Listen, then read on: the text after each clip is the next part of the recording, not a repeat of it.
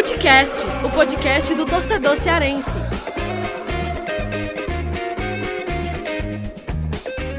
Vem que vem com a gente, rapaziada. Futecast já na área. Eu, Lucas Mota, Thiago Minhoca e Gerson Barbosa para a gente falar episódio de hoje sobre é, esse espaçamento aí no calendário é, de jogos na Série A que Ceará e Fortaleza vão ter.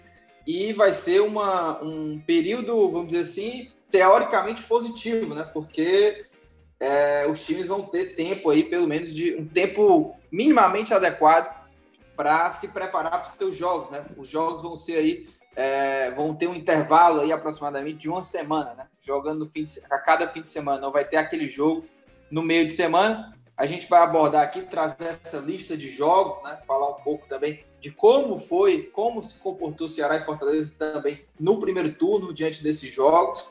Mas, de fato, o calendário vai dar uma trégua aí. Quem sabe Ceará e Fortaleza possam sair desses jogos de maneira positiva e, quem sabe, é, subir na tabela, né?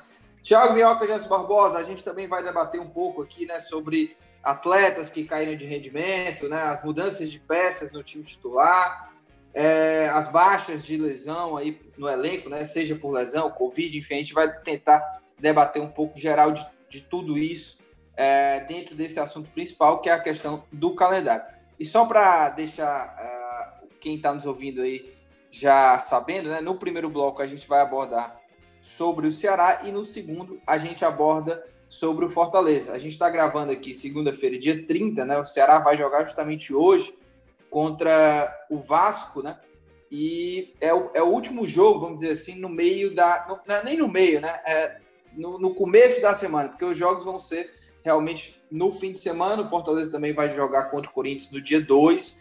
E, e logo depois desses jogos vai começar o que a gente está falando aqui de jogos mais espaçados. Tiago Minhoca, para a gente começar falando sobre o Ceará, é, eu já quero é, é, te perguntar, Minhoca, se é, você acha que, falando primeiro do Ceará, né, mas essa pergunta é um pouco mais geral, que é o seguinte, se você acha que essa sequência de jogos aí, com esse espaço um pouco maior, se ela pode ser algo bem definitivo, vamos dizer assim, é, para Ceará e Fortaleza, né? Porque uh, depois voltam os jogos meio de semana, fim de semana, então você acha que vai ser algo bem definitivo, né? Da, da na posição da tabela de Ceará e Fortaleza depois desses jogos, é, tendo uma sequência positiva, o que dá para esperar é, é, que Ceará e Fortaleza vão ter um campeonato mais tranquilos. Como é que você está vendo aí essa sequência e esse espaçamento aí no calendário para Ceará e Fortaleza. Pois é, fala Lucas. É, cara, eu acredito que pode ser que sim, né? Vai depender muito do, do próprio desempenho de cada um, né? De Ceará e Fortaleza nesses jogos aí mais espaçados, porque depois, quando a gente estiver ali em meados de janeiro, voltaremos a ter jogos meio de semana e fim de semana, mas até ali, dia 17 de janeiro, né? A data base, pode ser um dia mais ou um dia menos, Ceará e Fortaleza vão ter esse espaçamento semanal aí de um jogo para o outro. É, vai depender, é, além deles, tem, tem, é uma composição, né? Porque, até porque pontos corridos ele sempre foi assim, é o que você faz e o que os seus adversários fazem. No momento atual de Ceará e Fortaleza, eles estão ainda no contexto, por mais aí que tenha dado uma desgarrada, né, o Fortaleza e tal, é, ainda estão no contexto de briga de permanência. E aí pode ser que nesses sete jogos espaçados aí com uma semana, né? O Fortaleza vai ter até um período de dez dias é, do jogo do Corinthians até o próximo jogo, que vai ser contra o Red Bull Bragantino. Esses jogos, eles podem dar a Ceará e Fortaleza uma condição de briga maior por algo maior. Mas aí eles vão ter que, além de fazer bom desempenho nesses jogos, precisa contar também com que o pessoal da parte de baixo continue pontuando menos.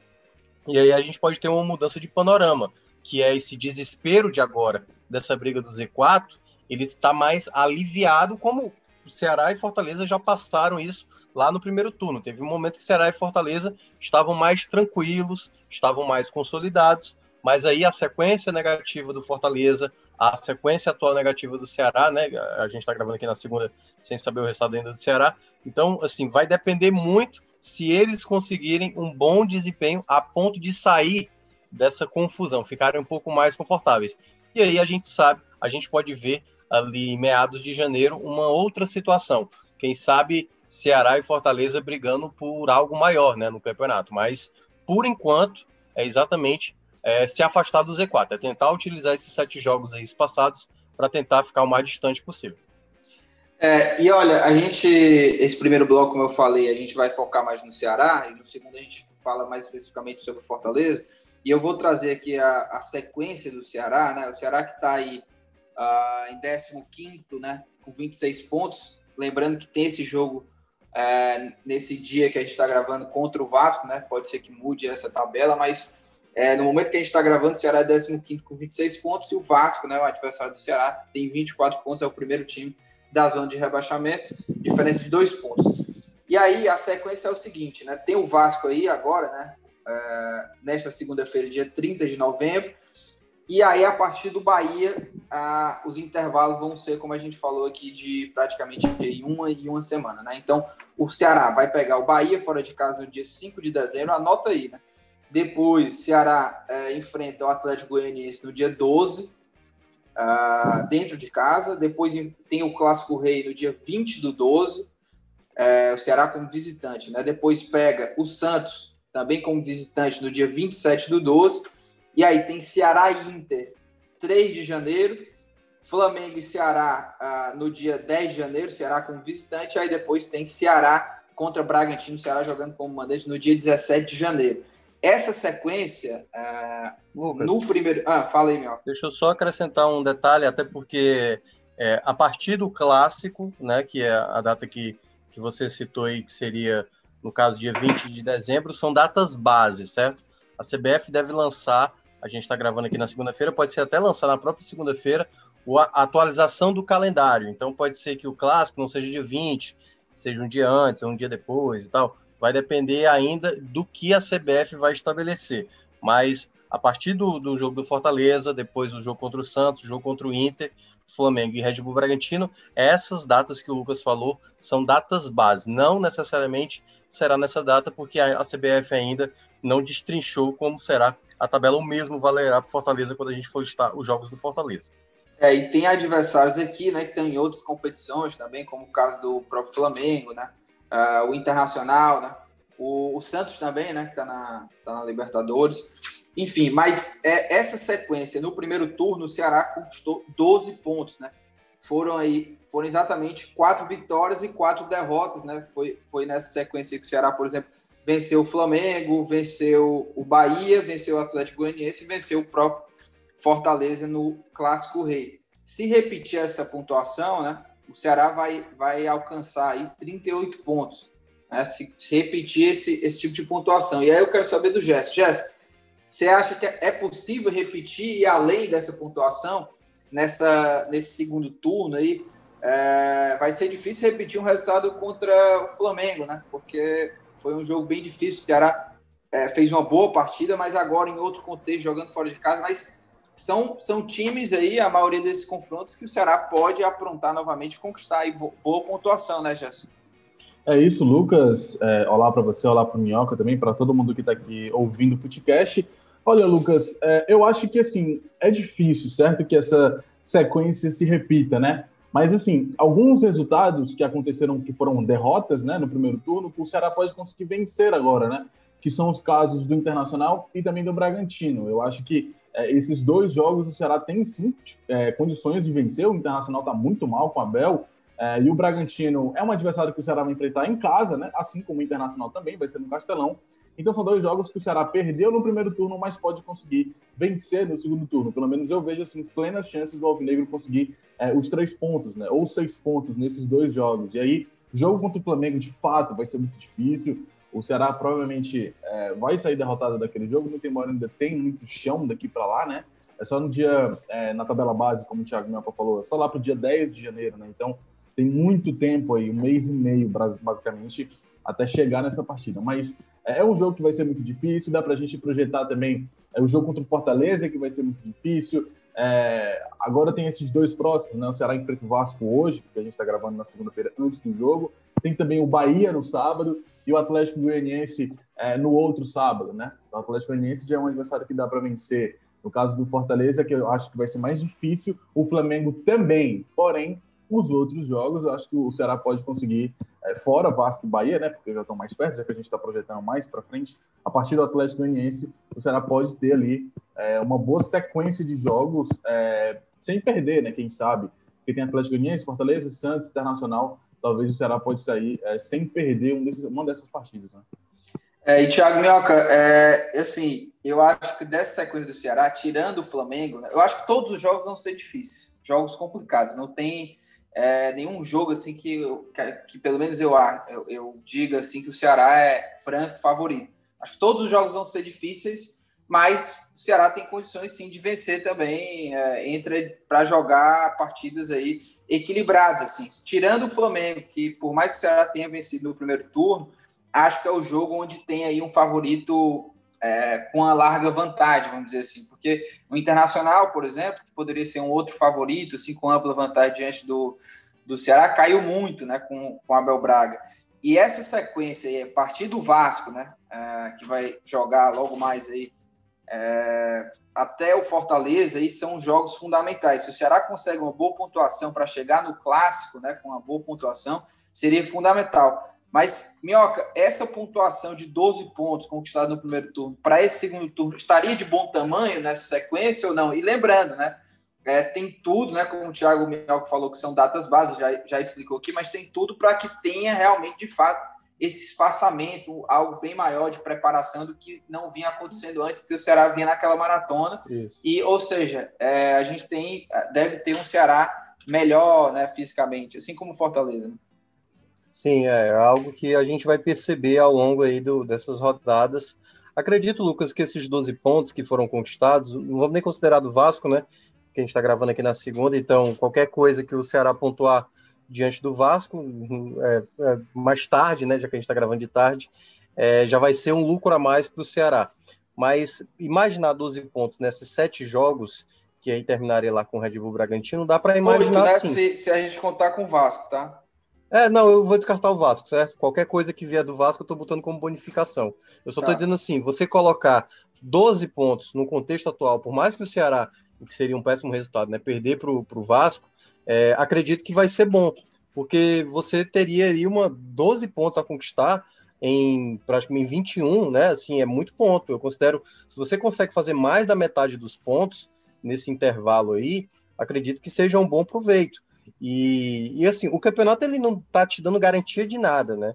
Nem garantia que você vai perder um jogo complicado, e aí dá para colocar o contexto contra o Flamengo, que é sim o jogo mais difícil que o Ceará enfrentará desses sete, e nem você colocar três pontos onde você acha que vai ganhar, por exemplo, enfrentar o Atlético Goianiense em casa, entendeu? O Inter, por exemplo, que a gente está citando, Será que o Inter vai ter o Abel ainda? Vai ter um novo técnico? Vai motivar os caras diferente?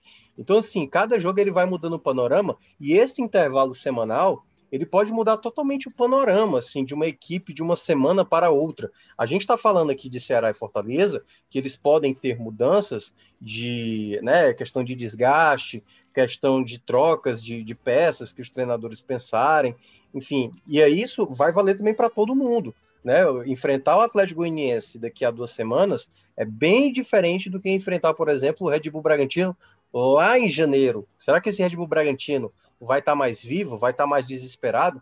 Então vai depender muito do contexto. Dá para somar os pontos, mas aí a minha avaliação ela mais é mediante ao campeonato. Esse campeonato ele está permitindo tudo, está permitindo você perder ponto para o pessoal de baixo e está permitindo você tirar ponto das equipes de cima. Então, como ele é um campeonato bem aberto, acredito que o Ceará tem condições. E conseguindo isso, para mim o Ceará ele encaminha bem a permanência para a Série A de 2021.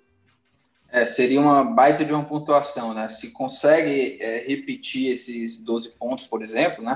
É, atingiria aí 38 pontos, o Ceará tem, 30, tem 26, né? Tem 26. 26 é, no mínimo é, 38, sem contar o do é, Vasco. É, exatamente. E aí, ou seja, ficaria aí é, um ponto a menos do que né, a, todo o campeonato já feito em 2019, quando o Ceará escapou com 39 pontos. Né? Foi. Agora, o, o Gerson Minhoca, né, um, algo importante né, para esse, esse período, né, é, quando a gente fala desse espaçamento. Lucas, Oi, oi, oi, Jéssica. Só sobre essa situação que o Thiago Minhoca falou dos pontos, né? Só para completar, eu não queria atrapalhar ele na hora, antes de você começar a falar, é, a questão que ele falou dos 12 pontos dos 21, né?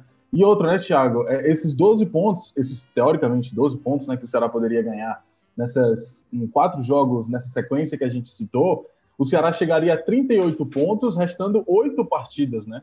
Então, assim, Isso. é um cenário até bom com relação à briga contra o rebaixamento, né? Então, é, de fato, esses 12 pontos é, seriam bem interessantes para o Ceará. É, e é, é, importante só, só, destacar também, Lucas, que, tipo assim, aquela reta final do Ceará de 2019 foi desesperadora por conta disso, porque o, o Ceará, ele estava com uma pontuação até boa, né? Só que ele, ele patinou demais. As rodadas finais, depois do clássico rei, né? Ceará praticamente não venceu. Só que aí tinha um outro concorrente, que era o Cruzeiro, que também não conseguia manter, e por isso que a gente viu a pontuação tão baixa. Que ano passado, com 38 pontos, uma equipe conseguia escapar. Isso se a gente olhar na ótica de quem está fora do Z4. Né? Obviamente, quem estava no Z4, que fizesse 38, cairia, porque o Ceará, 16, fez 39.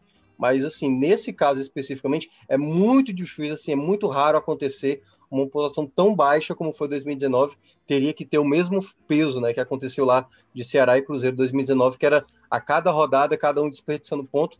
Então, assim, dá para dá é, a gente fazer uma projeção de pontuação mais alta do que o ano passado, obviamente, mas tendo esse cuidado, que você, por mais que você tenha ali, é, faltando poucas rodadas, uma boa pontuação, você não pode parar de pontuar, porque senão você pode acabar entrando na zona de rebaixamento.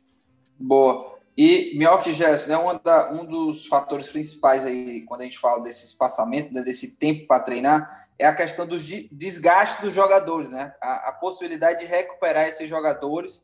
A gente, desde o começo da temporada, né, a gente fala sobre essas coisas de rodízio, já teve momentos aí mais críticos, né, dessa discussão. E agora, é, tanto Ceará quanto Fortaleza vão, ter um tempo adequado. A gente está falando desse bloco sobre o Ceará. É, quem que vocês acham aí que seriam jogadores aí fundamentais que podem usar esse, esse período aí para recuperar? Eu acho que do Ceará hoje, assim, o cara que me vem mais à cabeça, assim, para falar sobre isso, de recuperar o seu futebol, o rendimento, é o Charles. Não, é, não sei até que ponto a queda de rendimento dele pode estar atrelada à parte física, né? Mas, sem dúvidas nenhuma, o Charles é um cara muito importante para esse time do Ceará, um dos jogadores que vinha numa regularidade impressionante, caiu de rendimento nos últimos jogos, a ponto da gente questionar até a titularidade dele, né? De repente, com Fabinho e Sobral sendo melhor do que a presença do Charles, porque vinha numa queda de rendimento. Até o Guto tentou ele utilizar em outra posição aberta, né? Na onde jogava o Sobral, mas é, quem, quem são outros jogadores que podem aí, de repente, é, voltar a ter um rendimento melhor, aproveitar esse período aí para crescer de rendimento. Acho que o principal deles, não sei se vocês concordam, é o Charles mesmo, né, Thiago?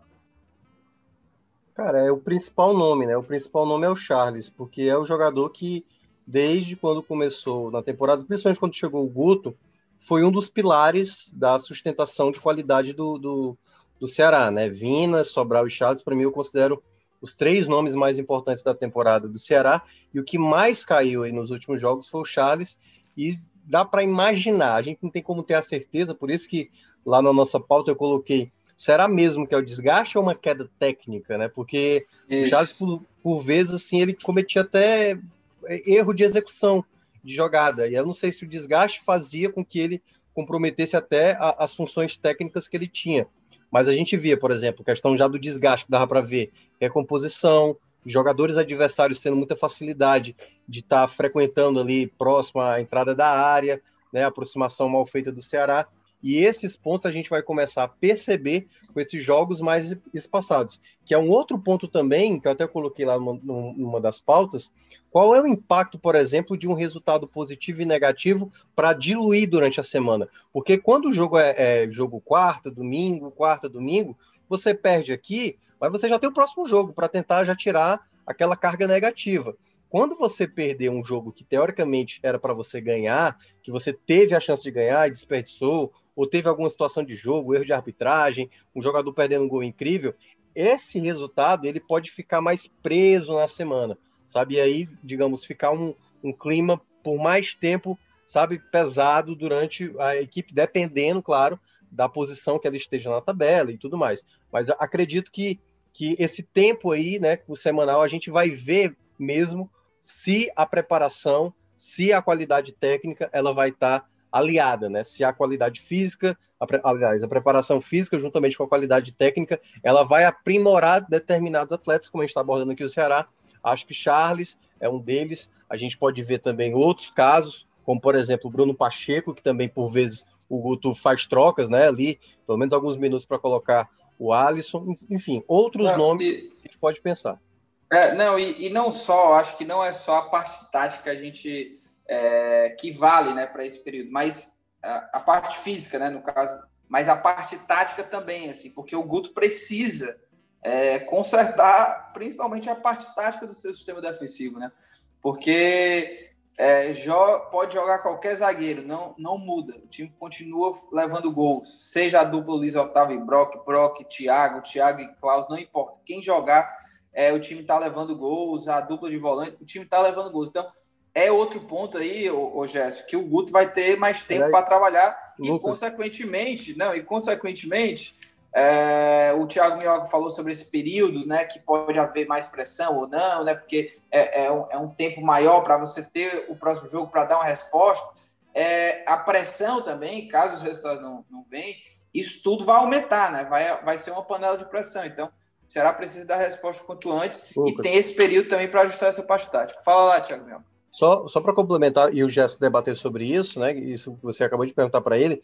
É, o Ceará já começa a mostrar, já mostrou na última partida contra o São Paulo algumas modificações. A mudança no gol, colocando o Richard, a, possivelmente a segurar como possivelmente um titular o, o Fernando Sobral como volante, e aí talvez Fabinho e Charles brigando por essa outra vaga. Com a perda do Viseu, esses jogos até o final do ano Pode ser que o Viseu volte no clássico, mas pode ser que também só volte em 2021. Qual seria essa peça? Ele mesmo contra o São Paulo, ele não fez a troca convencional de tipo sacar o Kleber e colocar o Cristiano da base, ele preferiu colocar Jacaré com Vina. Tipo assim, a gente pode ver até uma mudança tática nesse período, por exemplo, de ausências de peças, como por exemplo o Viseu. Né? Será que ele vai colocar o Vina como falso 9? Será que ele vai trazer o Saulo Mineiro, que até acho que seria melhor? E aí já passando para o Gesso, qual é que qual, qual é a, a, maneira que você acha que o Guto vai desenhar esse time, principalmente nesses jogos iniciais, sem o Viseu, né, até, até a retomada do Viseu, e se ele pode manter por mais tempo trocas como, tipo, vai ser o Richard agora, vai ser o Sobral como volante, entendeu? É, eu queria saber do Gesso o que é que ele pensa sobre essas possíveis mudanças. Olha, é, com relação à questão do ataque, eu acho que ele deve manter a questão do a, a titularidade do Kleber, né, até a volta do Viseu, independente de quando o Viseu volte, né, seja no Clássico Rei, seja em 2021.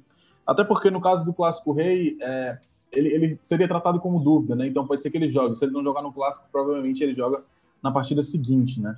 Então, é, nesse caso, eu acho que é, o Kleber deve ser o titular até lá. Quem sabe, no máximo, o Saulo Mineiro pode pintar no segundo tempo, entrando no lugar do Kleber, já que ele nunca termina uma partida com o centroavante. Né? Então, é, nessa situação, deve ser de fato o Kleber é, lá no ataque. Não acho que isso vai ser uma surpresa ou que ele vá mudar alguma coisa. É, testar o Vina como passo novo, qualquer outra coisa, acho que ele vai manter o Kleber, no máximo, trocar pelo Saulo Mineiro. Eu acho que a principal parte que, ele, que o Guto Ferreira precisa consertar para essa, parte, essa parte do campeonato, para essa fase final do campeonato, é como vocês falaram, é a questão da defesa. A defesa do Ceará, é, o Ceará tem que aproveitar essas semanas que o Ceará vai ter aí, de semana cheia, né? É, várias, inclusive, várias semanas cheias, pelo menos é, de princípio, né? É, a gente já acredita que vai, vão ser semanas cheias. Nessas semanas, o Guto precisa encontrar uma nova forma de da defesa, porque a defesa precisa voltar a funcionar. O Ceará não tem mais a defesa funcionando da maneira como a gente é, conhecia, ou pelo menos conhecia ali no início da passagem do Guto, né? Então, eu acho que esse é o principal ponto. Recuperação de jogadores, eu acho que isso aí depende muito de cada um, e eu acho que vai muito das chances que eles vão recebendo, né? Assim como foi o caso do Lima, que aproveitou algumas chances agora, tem, tem, acabou ganhando a titularidade. O Léo Chu também, quando teve chances, acabou aproveitando. Eu acho que depende muito de cada um. Né? Eu acho que o principal ponto que o Guto precisa consertar mesmo é a defesa. É, e, e, assim, viu, Jéssico, só para dar um pitaco também nessa discussão aí da, da mudança tática, assim, o Viseu, né, de quando que o Viseu é, voltar, eu acho que ele pode, o Guto, pelo menos o que eu acho, né, que pode acontecer é, em jogos onde o Ceará é, esteja com certa vantagem no placar ou tentando segurar, eu acho que ele vai testar mais vezes essa formação aí que a gente viu no, no jogo passado, onde fica sem um 9, né? Só, só o Vina, é, numa formação ali 4-1-4-1, com dois velocistas abertos, né, para explorar justamente o contra-ataque. Eu acho que é possível, sem o Viseu, a gente ver mais vezes essa formação acontecer, mas não para sair jogando, mas num eventual aí, segundo tempo, para segurar um placar outro, jogar no contra-ataque. Eu acho que isso pode até acontecer mais. E sem, no caso, a entrada do Saulo Mineiro, né, que seria ali a mudança mais óbvia. E antes da gente fechar esse bloco, né, GB, é, sobre questão de, de baixas no elenco, hoje o Ceará basicamente tem aí é, de lesão, né, a Viseu e o William Oliveira, né, o William Oliveira que está aí numa fase de transição, mas ainda não está disponível para jogo, e o Felipe Viseu, qual que é a informação se exata sobre a questão dele, hein, o, o Gerson? Olha, Lucas, é, desde o dia que o Viseu soube lá, que era uma questão de estiramento, né?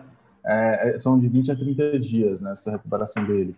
Então, no caso, ele deve de fato retornar, no máximo ali perto do jogo do Clássico Rei, seria tratado como dúvida, mas aí para a próxima partida depois do Fortaleza, é, tudo indica que ele voltaria, né? A não sei que dê algum problema no, na recuperação e tudo mais, mas de início um grau 2, um estiramento da coxa esquerda é de 20 a 30 dias para o caso do Viseu, né? Depende muito do tamanho do estiramento, é a cicatriz que precisa fazer, é, tem uma questão médica lá que é, depende muito do, do, do, tamanho do estiramento né, que foi ali. Então, no caso do Viseu é de 20 a 30 dias, e aí a gente aguarda para saber essa situação. O William Oliveira também daqui para lá eu acho que deve voltar a ficar à disposição, acredito eu, né? É, já está na transição já tem um tempo, já está recuperando um pouco da parte física, então acredito que até o fim de dezembro também pode ser que volte aí a ser relacionado pelo Ceará, né? E esses, e esses dois são os únicos casos de lesão de hoje, né? Hoje, 30 é, de novembro, segunda-feira de tarde, antes do jogo contra o Vasco. Pode ser que surjam aí alguns, algumas lesões, quem sabe, depois é, dessa situação. Mas de lesão mesmo, é só esses dois jogadores. Boa, vamos passar para o próximo bloco aí para a gente abordar também o Fortaleza.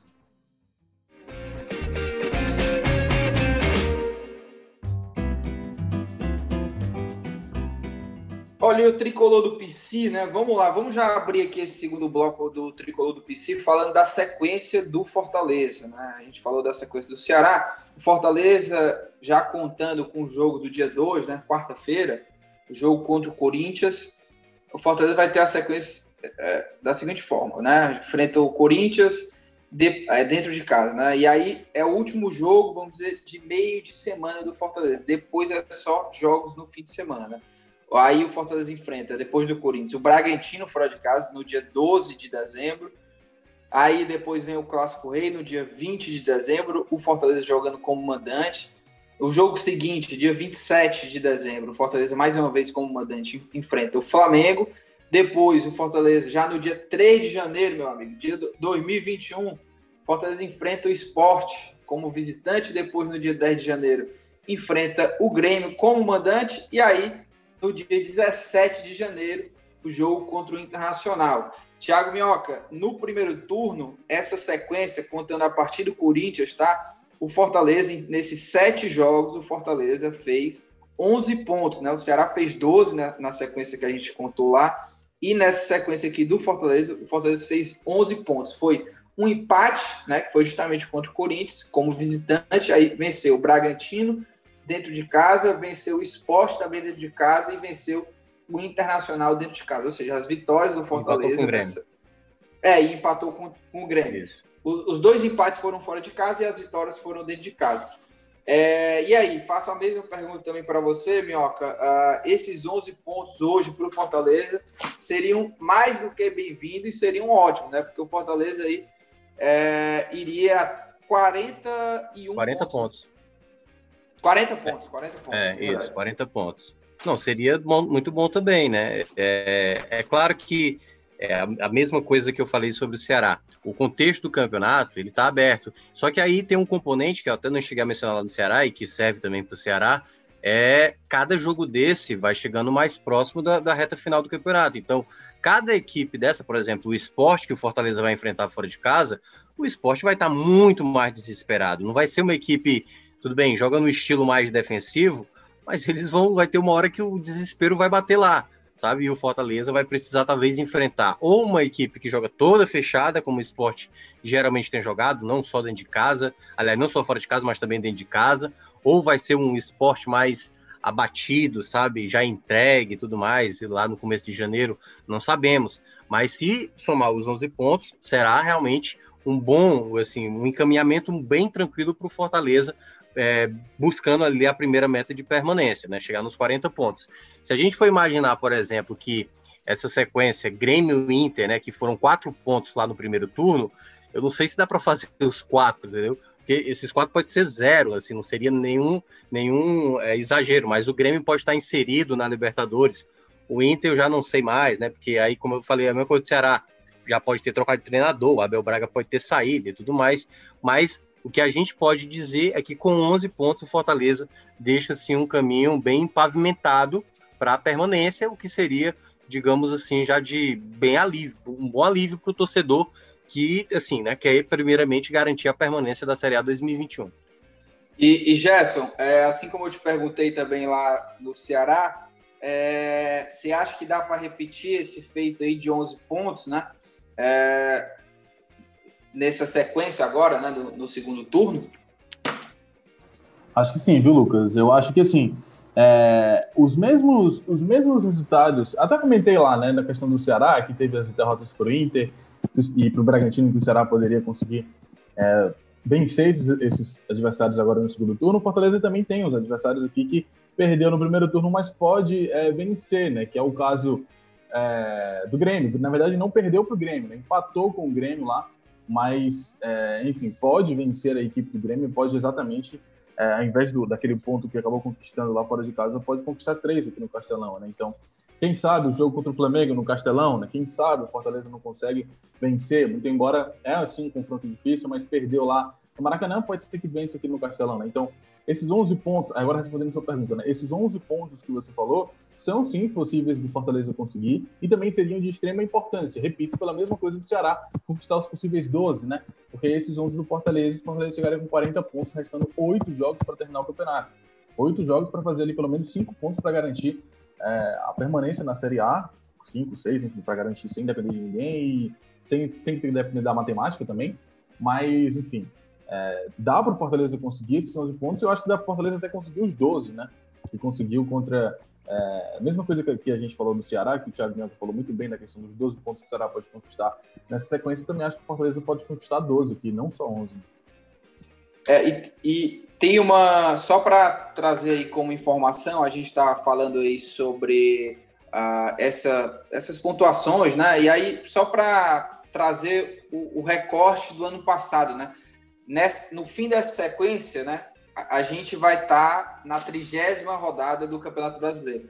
E aí, fazendo um comparativo com 2019, essa faixa de pontuação entre 36 pontos e 40, é, em 2019, te dava ali uma classificação, uma situação aí ali dentro da Sul-Americana, né, na faixa da Sul-Americana. Né? O Fortaleza, por exemplo, no ano passado, depois de 30 rodadas, tinha 36 pontos, né? Estava em 12 segundo.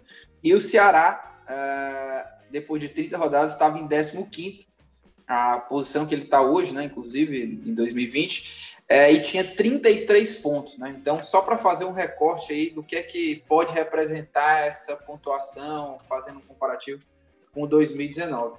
Agora, a Minhoca GB, é, também como a gente abordou do Ceará, questão do, de recuperação de atletas, né? É, nesse período para o Fortaleza. Questão tática, questão física. E se eu citei lá do Ceará, vocês também falaram né, sobre o Charles, eu acho que tem um jogador hoje no, no Fortaleza, que é um jogador que para mim é fundamental para essa equipe, mas que pelo menos nos últimos dois jogos dele ali deixou um pouco a desejar e é um cara que é líder do time, né? Que é o Paulão. Para mim, eu acho que o Paulão precisa voltar ali a ter aquele futebol uh, que ele vinha apresentando aquela regularidade, né? Era um principal nome ali daquele sistema defensivo, né? Na marcação. Mas é um cara que eu vejo que, pelo menos nos últimos jogos, não sei se questão física ou, ou mesmo questão técnica ali, né? Parte técnica, parte tática, desatenção ali nos lances, mas para mim o Paulão cai um pouco, né? O Paulão que é, a gente vai falar depois de baixas do elenco, o Paulão é um dos jogadores aí que está já recuperado da, da Covid. É, tem outros jogadores aí que eu acho que podem também é, se recuperar né, nesse período. O caso do Oswaldo, que já vem apresentando, já vem apresentando uma resposta até né, do que vinha, vinha acontecendo com o Senna. Hoje eu já vejo ele é, melhorando um pouco mais, mas esse período pode ser fundamental para ele, né? É, enfim, entre outros jogadores. Eu, eu citei Paulão e Oswaldo, foram, os, os para mim, aqui os, os principais. O que é que vocês também é, citariam ou, ou, reforçam esses dois jogadores também, Thiago Minhoca? Cara, eu acredito. A gente até entrevistou o Chamusca lá no Futebol do Povo e a minha primeira pergunta para ele foi essa, né? Porque o Chamusca, por exemplo, teve muita dificuldade no, lá no Cuiabá ele até citou que teve a questão da logística, a questão das queimadas que teve lá, o que atrapalhou muito a recuperação dos atletas, né? A questão, uh, enfim, a questão pulmonar, sei lá, de respiração dos atletas ficou bastante comprometida. E, e, e no Fortaleza ele vai ter um espaço, esse espaçamento, pode fazer ele jogar na intensidade que ele gosta, o Chamusca que gosta jogar na intensidade alta, e possivelmente recuperar alguns atletas que não vêm demonstrando bom futebol. Acho que o Paulão, que você citou, é um jogador que mostrou uma queda, mas ainda é muito pouco. Se você olha tudo que o Paulão já fez na temporada, o Paulão ainda tem muito saldo. Então, assim, eu acho que dois jogos ele foi mal, mas ainda é muito cedo para dizer que se o Paulão precisa recuperar. Acho que é natural, né? Os jogadores assim de bom rendimento ter partidas ruins. Então, ainda não considero no, no fator queda de fato. O Oswaldo não, o Oswaldo eu concordo com você. E aí eu não acho que seja a questão do desgaste, eu acho que é uma questão mais técnica. Pode ser que nesse período ele volte a ter mais, ah, sei lá, uma, uma intensidade, né? Aquele Oswaldo que ia para cima, sabe? Aquela pedalada que ele sempre dava ali na linha de fundo para chamar uma falta, para dar um passe, você não vê mais.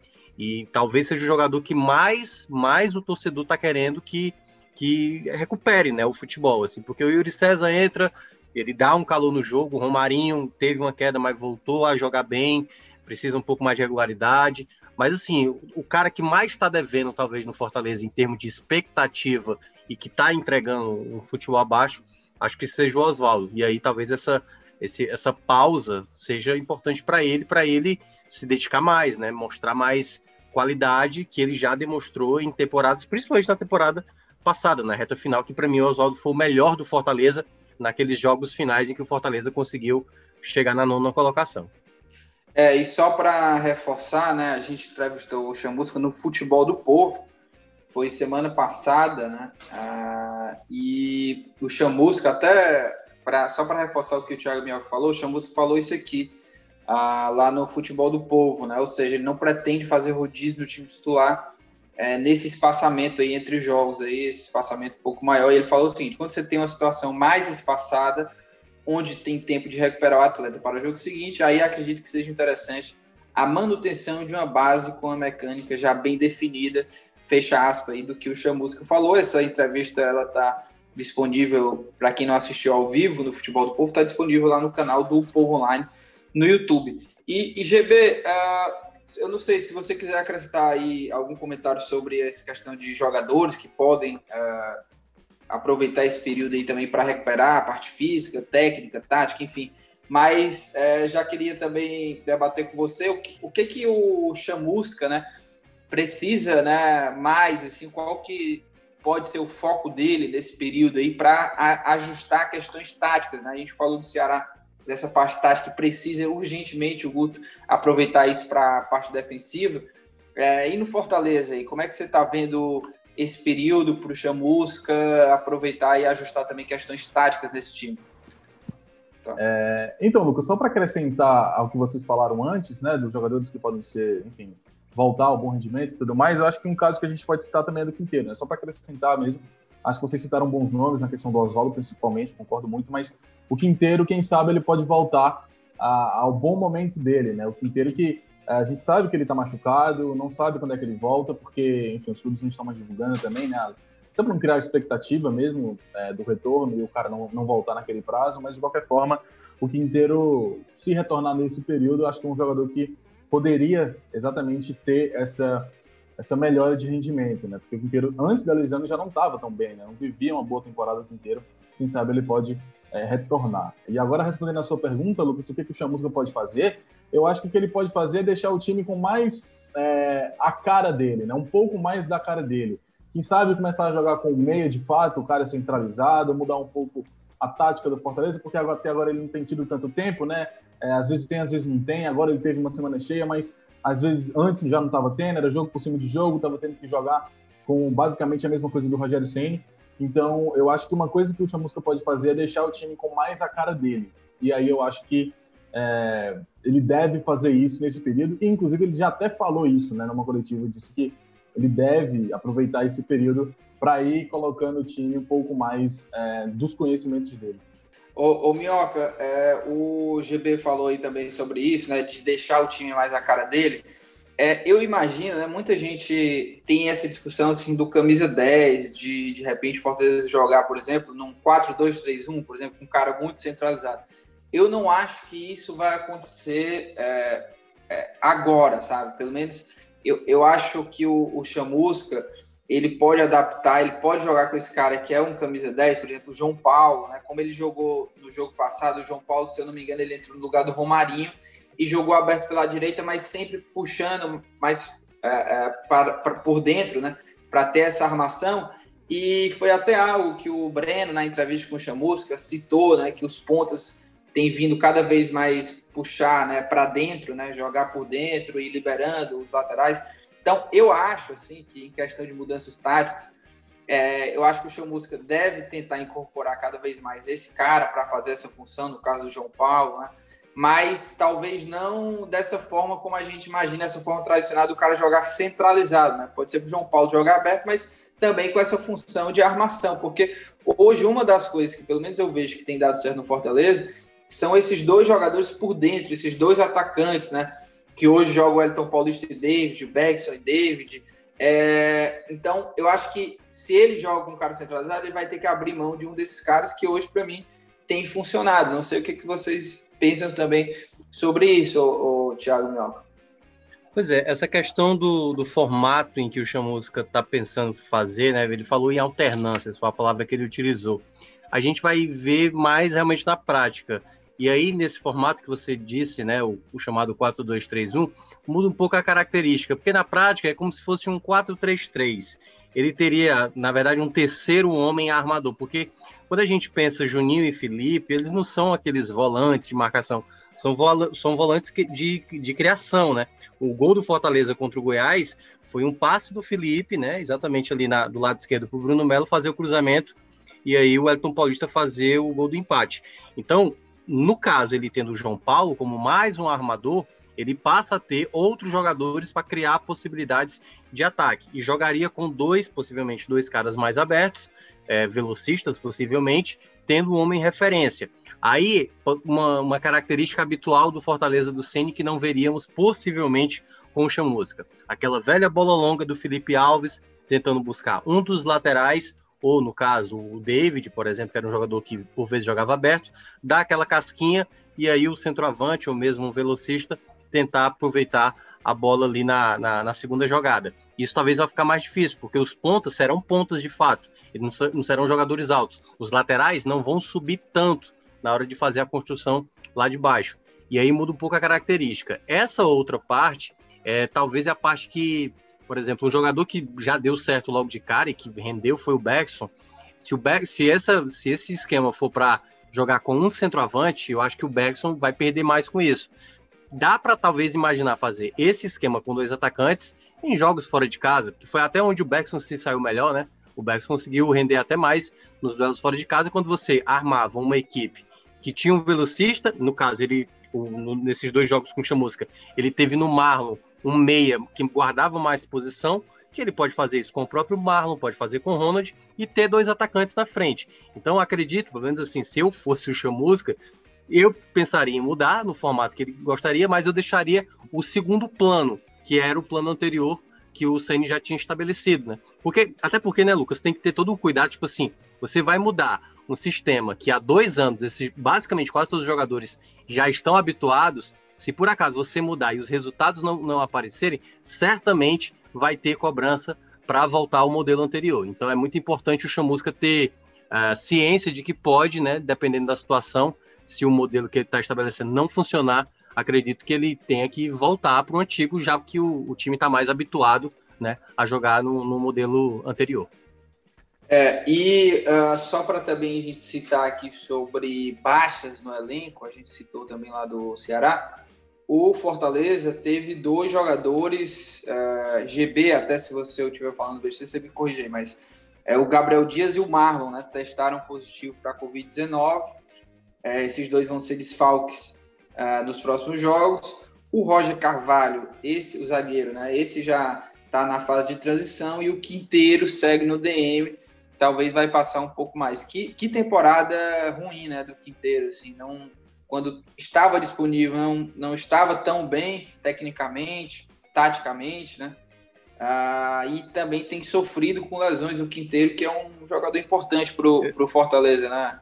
É, eu, eu, até acho que ele deu uma melhoradazinha ali. No começo da Série A, quando o Fortaleza começou a se mostrar uma defesa segura, boa parte se deve ao Quinteiro. Eu até cheguei a elogiar ele em alguns jogos, mas depois teve a lesão e saiu. E, e essa parte que é importante, que, claro, a gente está falando aqui de Fortaleza, mas vale também para o Ceará, a questão aí dos casos de Covid, né, Lucas? Assim, o tempo de recuperação, quando você tem jogo em cima de jogo, você perde ali dois, três jogos. E para um elenco enxuto como Fortaleza, isso assim já é prejuízo para qualquer clube, né? Para um elenco enxuto como Fortaleza, então seria até pior, né? Porque eles têm poucas opções.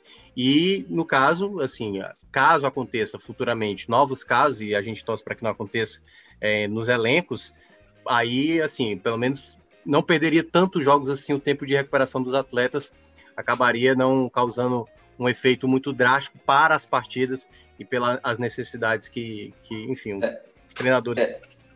Não, e, e, e o, o Minhoca, uh, isso é, é, importante, né, essa questão do espaçamento e essa relação com o Covid, porque Ceará e Fortaleza, é, de, certa, de certo modo, é, eles são aí, se a gente fazer um comparativo do que a gente está vendo aí de casos de Covid, Ceará e Fortaleza são entre os clubes aí da Série A, se não forem os dois que menos sofreram até agora com essa questão de Covid, ou seja, tá havendo um controle, né? Porque é, no Ceará, eu acho que foram o Saulo Mineiro, o André Luiz, o goleiro, o Gabriel Lacerda, né? Foram os três aí que testaram positivo.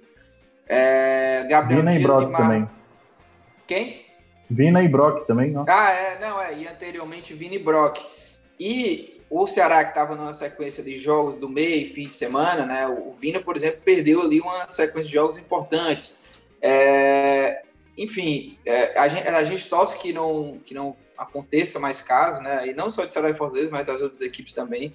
Mas, de fato, né, o Fortaleza, que tem um elenco mais reduzido ainda do que é, outras equipes aí, se tem uma, um surto de Covid, é, o Palmeiras, por exemplo, que teve vários jogadores, se o Fortaleza tem uma quantidade ali tão grande ali, como é que escalar o time, né? O Ceará também, como é que fazer a escalação e manter um time competitivo? Então, é muito é, torcer para que isso não, não volte a acontecer e que o, os times consigam aí é, se manter com seus elencos aí sem nenhum caso de Covid.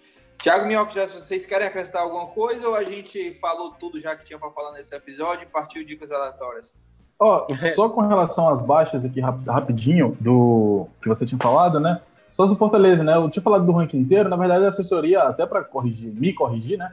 É, o ranking inteiro a assessoria é, divulgou, né? O Quinteiro está na quarta semana de tratamento e ele fica ali é, de seis a oito semanas é, que está previsto. Ele já está na quarta semana, então deve retornar ali pelo fim de dezembro, né? É, o Gabriel Dias e o Marlon são os dois jogadores do Fortaleza que testaram positivo para Covid, mas só ficam de fora do jogo contra o Corinthians e já voltam é, a ficar à disposição para o jogo contra o Bragantino, Lucas. Aliás, Lucas, só pra, ah, fala aí, é, aí é o único detalhe que a gente não abordou e é importante a gente também contextualizar, espero que não aconteça, mas é importante a gente contextualizar, que são os técnicos, né? Ah, se por acaso os resultados não aparecerem, não vamos, a gente não vai ficar surpreendido se por acaso rolar demissões, rolar trocas de treinador. A gente já viu o histórico do ano passado, tanto de Ceará como de Fortaleza, né? Então, assim, é só assim uma possibilidade. E aqui eu já estou, já dou minha opinião. Eu espero que não aconteça, nem para Ceará e nem para Fortaleza, porque quando você muda totalmente o panorama, pode ter situação pior. Então, é, tem que ter muito cuidado e tem que ter cabeça fria para momentos que o campeonato exige você não fazer é, tomada de decisão drástica que possa comprometer a Série A do próximo ano. É, e assim, eu espero que o Ceará tenha aprendido já com o que aconteceu no ano passado, né? Que para mim por mais que vinha naquela sequência negativa, o Ederson nunca deveria ter saído ali no Brasileirão. E o Guto, né, que vem aí de uma sequência negativa, o Ceará faz um tempo que é, não, não consegue vitórias, né? Ah, e assim, o Ceará tem aprendido com seus próprios erros e o Fortaleza tem aprendido também com o erro ali do, do Ceará, né? Dessa mudança drástica, ou seja, é muita pressão, o Brasileirão é isso, né? Já teve protesto, né? Eu acho que teve protesto já de torcedores do Ceará agora, né? Recente, semana passada. Mas é preciso ter cabeça fria e foco no objetivo, né? E, e saber, né? Ter convicção ali na, nas decisões. E eu espero de verdade que o Guto e o, e o Chamusca sigam no, no carro. Para mim, são as melhores opções, independente do que venha a acontecer, porque ele já conhece o elenco, né? Quem estão preparados ali para é, tentar aí essa continuar, fazer essa campanha e se manter na Série A, né? Então, vamos ver o que, é que vai acontecer, mas como o Thiago Minhoca lembrou, é uma, essa sequência aí, por exemplo, é uma sequência dura é, e que muita coisa pode acontecer, aumentar a pressão ou não, né? Ceará e Fortaleza de repente consigam aí bons resultados, é isso que a gente torce aí. Mas vamos lá, vamos para dicas aleatórias.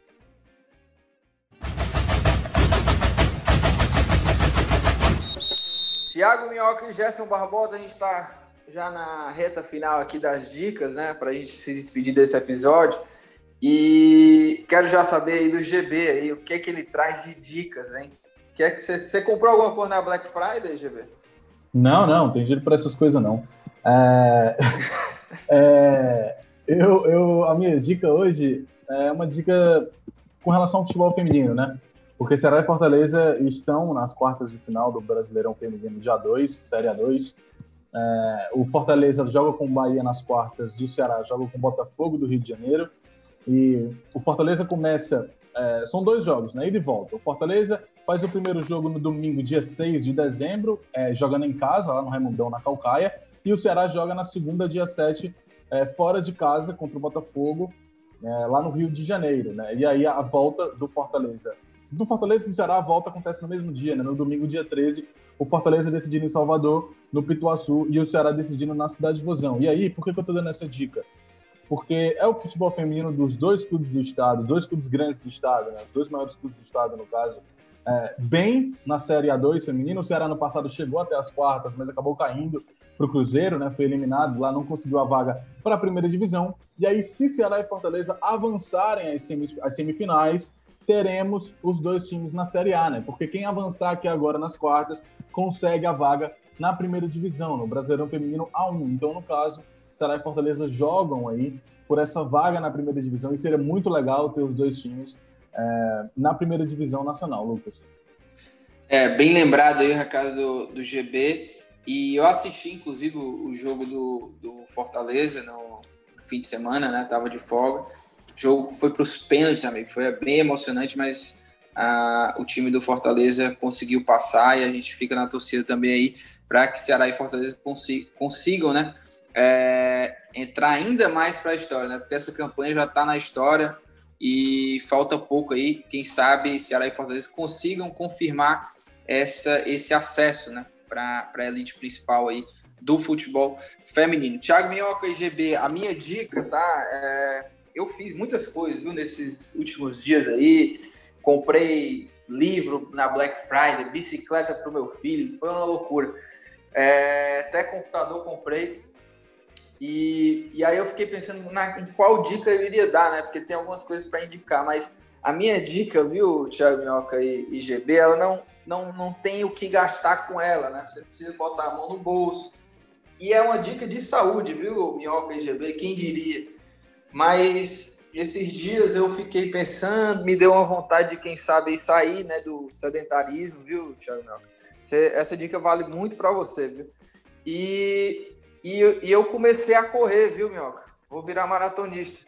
Comecei a correr aí para tentar dar uma, uma aliviada no sedentarismo, e aí já me veio a vontade aí de me matricular ali nos esportes. Quem sabe, viu, Minhoca?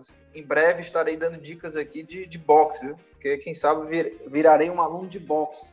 Mas o primeiro tá passo, tá viu? O primeiro passo foi começar a correr. Voltei a correr aí e realmente depois de uma corridinha você sente assim uma, um ganho muito bom, né? Ainda mais eu que tô no sedentarismo aí impressionante. Então, minha dica aí é busque saúde, né? Quem sabe se você quer, se você gosta de correr, né, volte a correr, ou se você nunca correu, tente fazer, criar esse hábito, ou vá buscar aí outras atividades físicas aí, porque vale muito a pena, viu, Thiago Minhoca?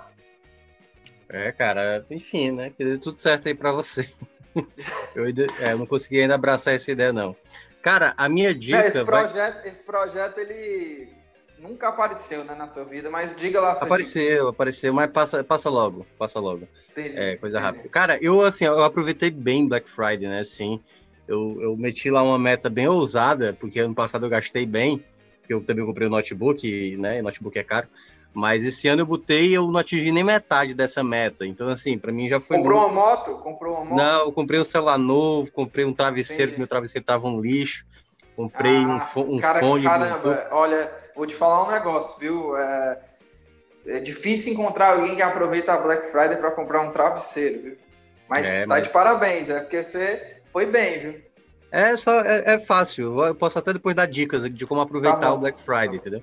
Mas assim, a minha dica, cara, eu reencontrei amigos que eu não via assim há muito tempo. Assim, assim, um pouco mais de um ano, né? Porque foi um pouco antes ali da, da pandemia começar. E aí, muito tempo a gente não se via, a gente é, é, tem uma amizade muito próxima, eu e mais dois amigos, e tava a namorada dele também. A gente se reencontrou agora no final de semana e a gente jogou um jogo de cartas bem legal, cara, chamado Coop. Não sei se vocês Coop? já jogaram. Hã? Cook? Coop. C-O-U-P. Nunca vi, nunca vi. É, a tradução é golpe, né? Assim, Entendi. É, palavra em inglês. E, é, e aí você vai utilizando lá cartas e é um jogo de blefe, sabe? Assim, que você pode usar o blefe. Aliás, o blefe ele é quase que habitual no jogo. Então você vai tentando eliminar os demais, né? Os demais jogadores. E aí o último que sobrar com cartas na mão é o que ganha. E aí é um jogo que, assim, primeiro, dá pra mentir pra caralho. Então, opa, vou usar a palavra errada, mas dá pra mentir pra caramba. dá pra mentir pra caramba no jogo. É, é gera muita risada, porque assim.